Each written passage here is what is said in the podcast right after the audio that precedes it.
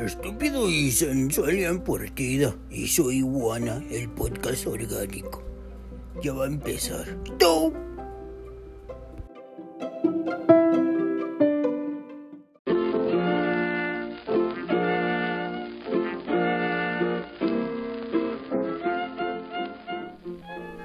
Hola, hola, ¿cómo están? Espero que estén muy, muy bien. Yo estoy de lujo. Yo soy en partida, esto es de que lado más Calihuana, el podcast orgánico. Les doy la bienvenida. Muchísimas gracias a todos los países que nos escuchan.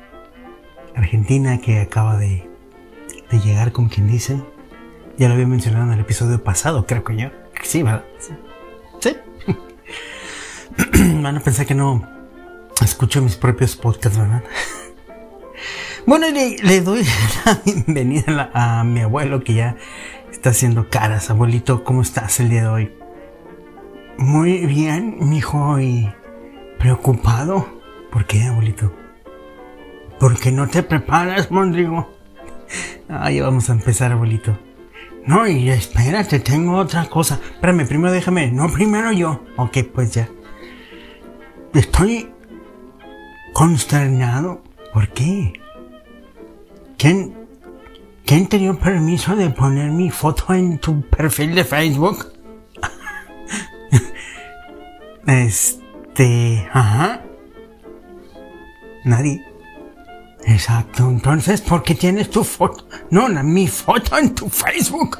Abuelito, porque la gente quiere conocerte. Que me conozcan, que vengan. Lo hubieras puesto de perdida en la página de Quedado Más Caliguana, no en tu perfil, Mondrigo. Ok, abuelito.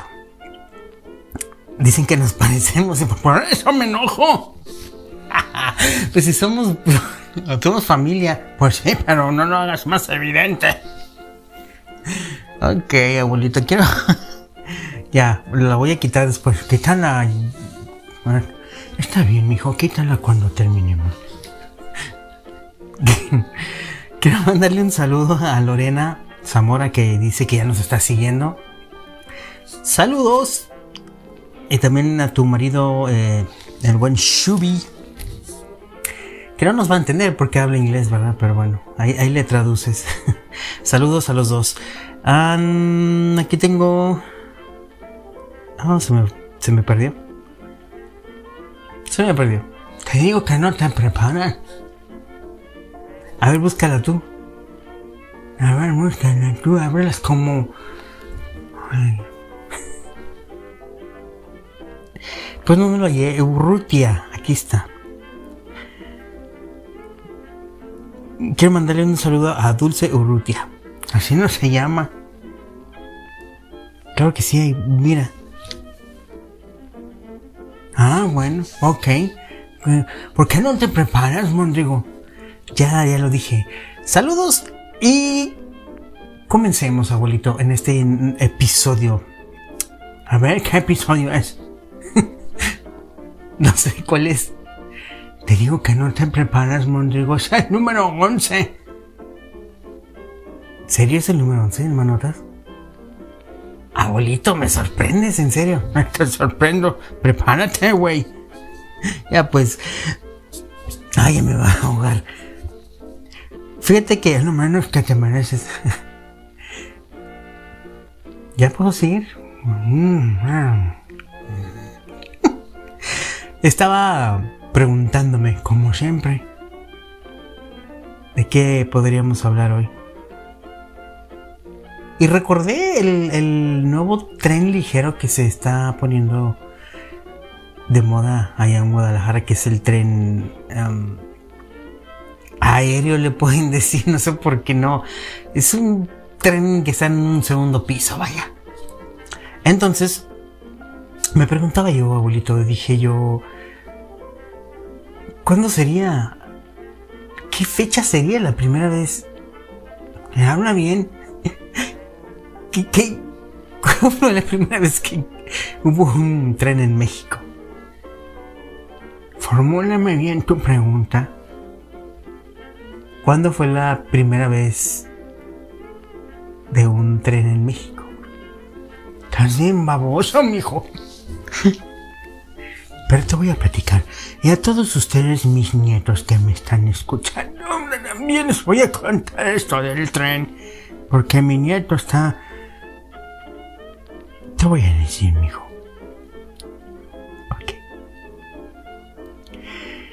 Corría el año de 1873. Cuando el primer tren desde México al puerto de Veracruz se cumplió un largo sueño cuyo fundamento era el progreso material de la nación. Después de que se otorgara la primera concesión para la construcción de esta línea, habrían de transcurrir casi cuatro décadas para que el camino de hierro, que es como se le llamaban las vías, mijo, oh, Ajá. Te quedaste como oído. Abuelito. Entonces agarro yo a tu abuelo. ¿Qué estoy contando? Del tren. Es que me interrumpes mucho, Mondrigo.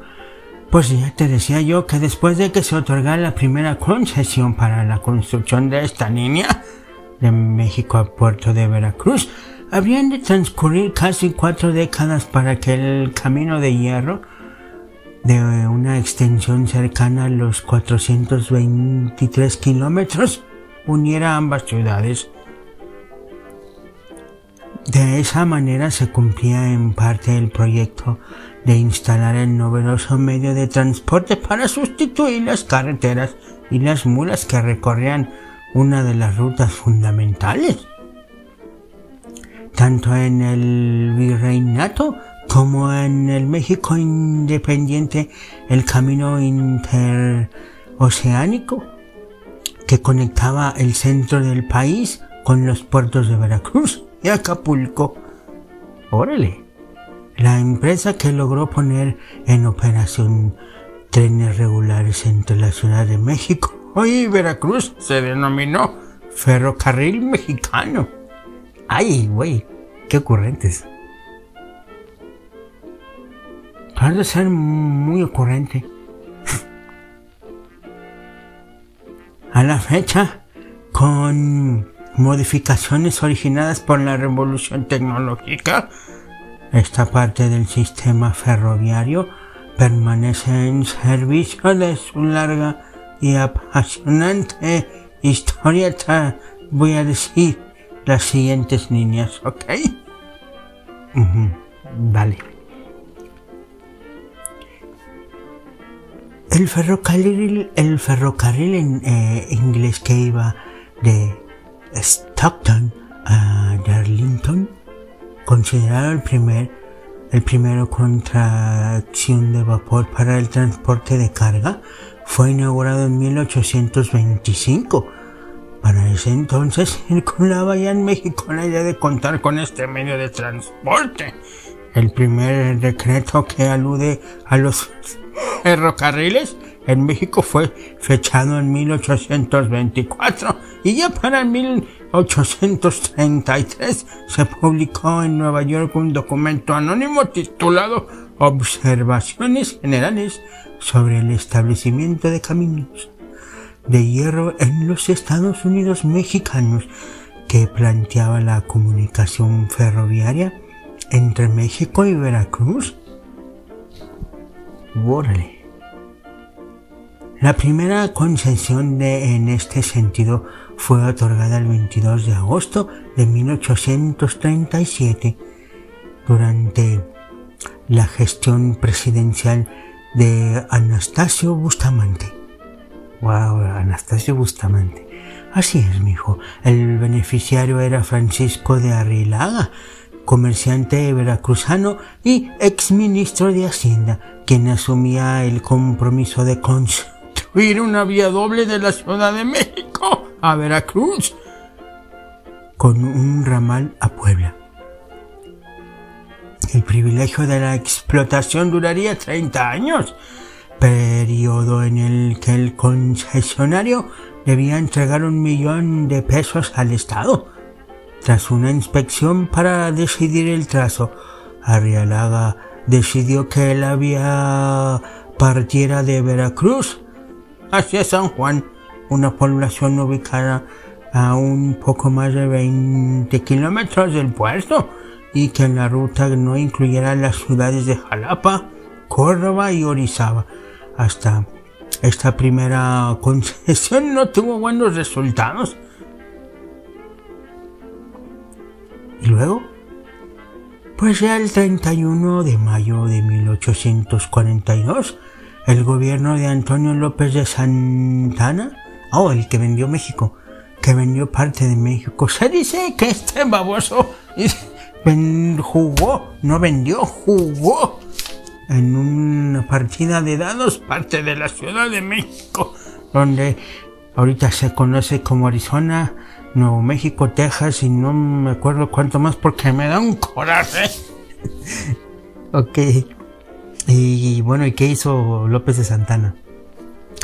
Bueno, pues este Mondrigo autorizó la segunda concesión para esta línea, la cual fue otorgada a la Comisión de Acreedores al camino de Perote a Veracruz, que en la primera década del siglo XIX había proporcionado empréstitos para el mejoramiento de los caminos de esa región. ¿Cómo sabes que es 19? Otra vez con los números romanos que ya te había dicho. Abuelito, X, 1X o XLX o X y X no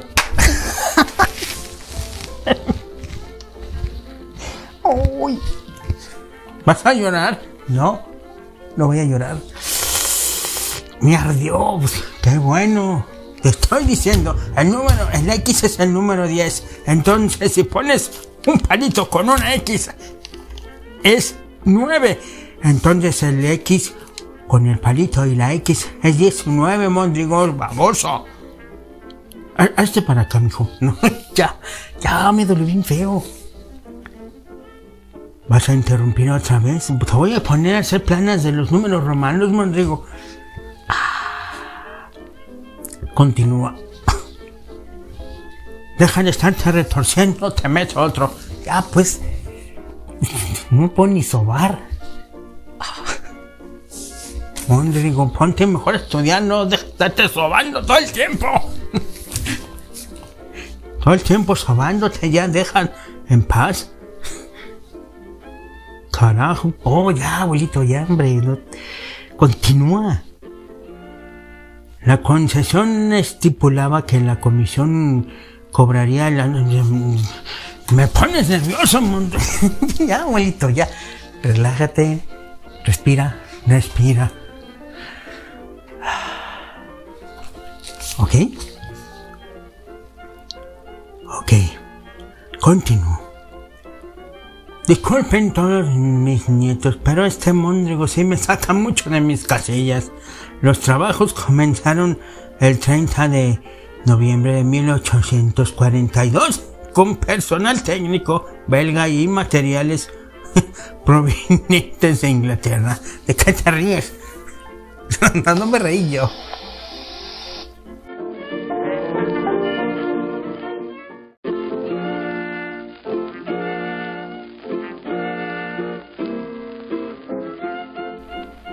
estoy diciendo.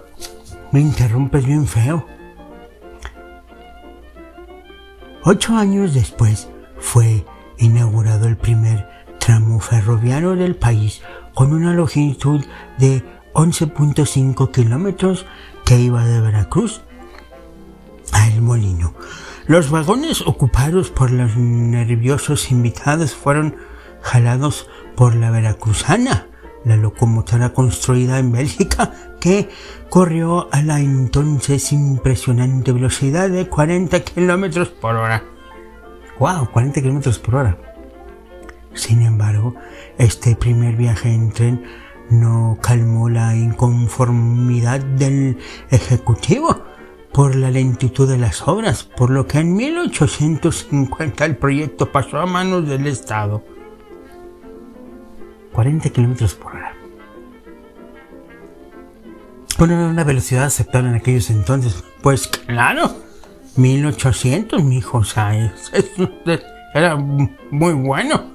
Para jalar tantos carros, era muy buena. La tercera concesión fue otorgada el 31 de octubre de 1853 al británico John Lowry Richards. Sin resultados, el privilegio fue anulado en agosto de 1855.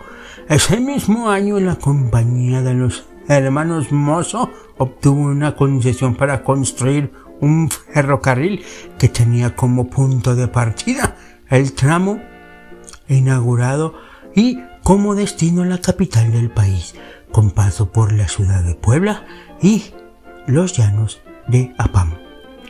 Ok. Esta concesión fue transferida en octubre de 1856 a Antonio Escandón, empresario orizabeño, que jugaría un papel decisivo en el establecimiento del ferrocarril mexicano. Al año siguiente se inauguró la línea entre la Ciudad de México y la Villa de Guadalupe. Hacia finales ya de 1857, Escandón viajó a los Estados Unidos e Inglaterra en el primer país. Contrató a Andrew Talcott, ingeniero que definió la ruta del ferrocarril mexicano con paso por Orizaba y un ramal a Puebla. En el segundo, su misión fue la venta de acciones de la compañía. Ya para 1863 estaban en operación 41 kilómetros de vía que iban a Veracruz con rumbo al centro del país. Y el año siguiente, Escandón cedió su privilegio y se constituyó en Londres la Compañía Limitada del Ferrocarril Imperial Mexicano. Tras la caída de Maximiliano, el gobierno de Juárez, ante la prioridad del proyecto ferroviario hizo caso omiso de la colaboración de Escandón con los invasores. Los trabajos de tendido en vía continuaron y el 16 de septiembre de 1869 un tren que transportaba al presidente Juárez y a una numerosa comitiva realizó el viaje inaugural entre México y Puebla. o sea, sé que 1869 ya con el presidente Juárez. Así es, mijo. Wow. Hasta ese entonces se habían construido 205 kilómetros. En los tres años siguientes la instalación de la vía se aceleró de manera tal que se concluyeron los 228 kilómetros restantes. La ruta anhelada durante tantos años fue inaugurada el primero de enero de 1873. ¿1800 qué? ¡73! si no me hago para acá. Mondrigo. Entonces, el... esto fue hecho en 1873 por el entonces presidente Sebastián Lerdo de Tejada. En los años siguientes el ferrocarril mexicano continuó con el tendido de vías para unir regiones aledañas al paso de la troncal principal, además de los ramales Ometusco, Pachuca y Apacicao. Puebla, Apizaco, Puebla. No vayas a decir nada, te estoy viendo ya con las ganas de decir y reírte. Abuelito, no, no, no te entendí. Más te vale. Era Apizaco, Puebla. La compañía instaló entre finales del siglo XIX y XIX porque tiene una X, un palito y una X. Ok, Mondrigo. Sí. Y al inicio del siglo XX, los siguientes Muñoz, Chihuahuampan, San Marcos, Ixcacitla, Santa Ana, Tlaxcala y Córdoba, Coscomatepec. Ok. el ferrocarril mexicano continuó prestando servicio como empresa privada hasta 1946, cuando fue adquirida por el Estado. En los años 60, con su infraestructura y equipo, se constituyó la División Mexicana de los Ferrocarriles Nacionales de México. Ok. ¿Y luego? Durante las décadas del 70 y los 90, esta parte del sistema experimentó radicales transformaciones para asegurar una operación eficiente y segura. El trazo de la ruta fue rectificado en diversos tramos, las vías fueron mejoradas mediante la colocación de durmientes de concreto y el uso de unos rieles de mayor calibre.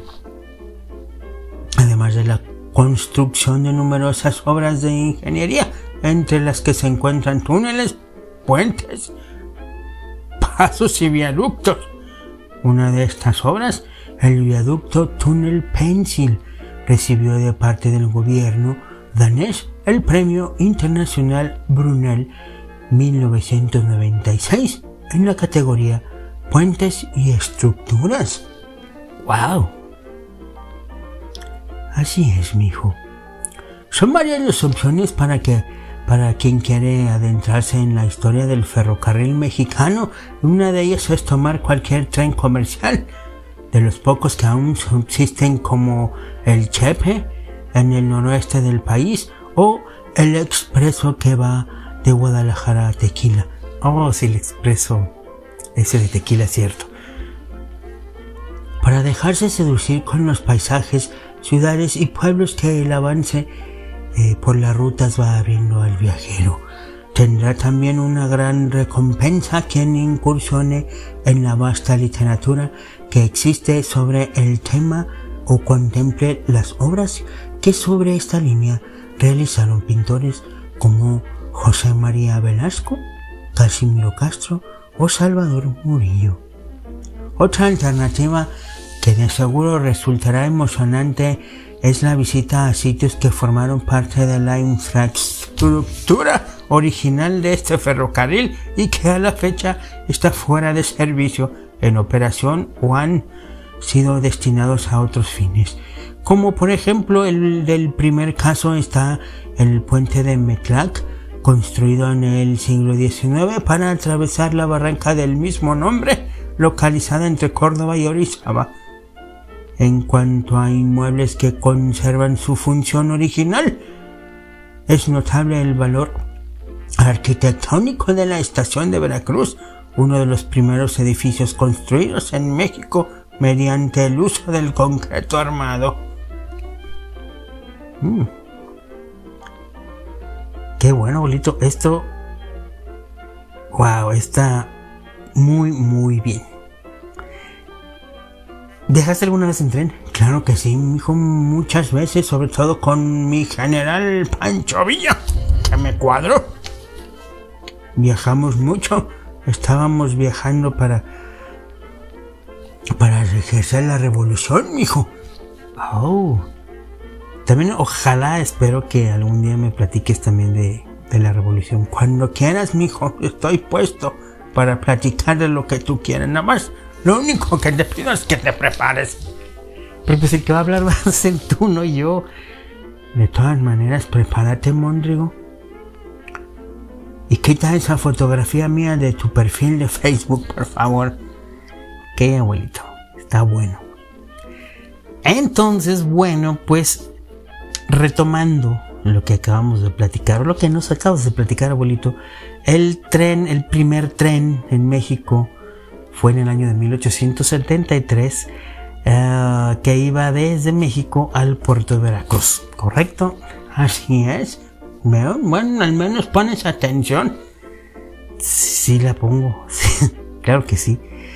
Ok, y bueno, es, es verdad, em, en Guadalajara aún podemos encontrar la ruta del tequila, creo que es, que es de Guadalajara a el pueblo de Tequila, creo que es así. Y lo puedes disfrutar, aún está vigente, pueden visitarlo, comer allá en Tequila y probar, obviamente, ya que esto es eh, patrocinado por una empresa tequilera, pues degustar algún tequilita por ahí. Por ahí no se degusta el tequila, Mondrigo. por ahí. Eh, ay, abuelito. Ay, pues, pues, pues, Ay, ¿alguna otra cosa la que nos quieres platicar? No, mijo, a mí ya me dio hambre por favor llama. Quiero comer algo delicioso. Te tengo por ahí. Te voy, te voy a llevar a comer un pozolito. Ay, un pozolito, me encanta el pozole. Sí, sí quiero pozole. Hoy te espero en el carro. Espérate, vamos a despedirnos. Ok, adiós. bueno, nosotros nos despedimos. Esto es de qué lado más que buena, el podcast orgánico. Hoy las pláticas con el con el abuelo, platicamos de el primer tren que llegó a México. Ya lo escuchamos. Le recuerdo las redes, córranle las redes sociales, yo te las digo rápido, el Facebook y el Twitter y el Instagram. Adiós. espérate. En Facebook nos encuentras como ah, abuelito. Nos encuentras como de más que en Twitter y el Instagram es arroba partida. Nos despedimos, muchísimas gracias almanotas, a todas las personas que nos escuchan en diferentes países. Un saludote y recuerden que pueden dejar su mensaje de voz. Ahí búsquenle dónde. Vámonos pues, abuelito. Ya era hora, mijo. Quiero un pozolito así como con, con camisa de cachete de con cachete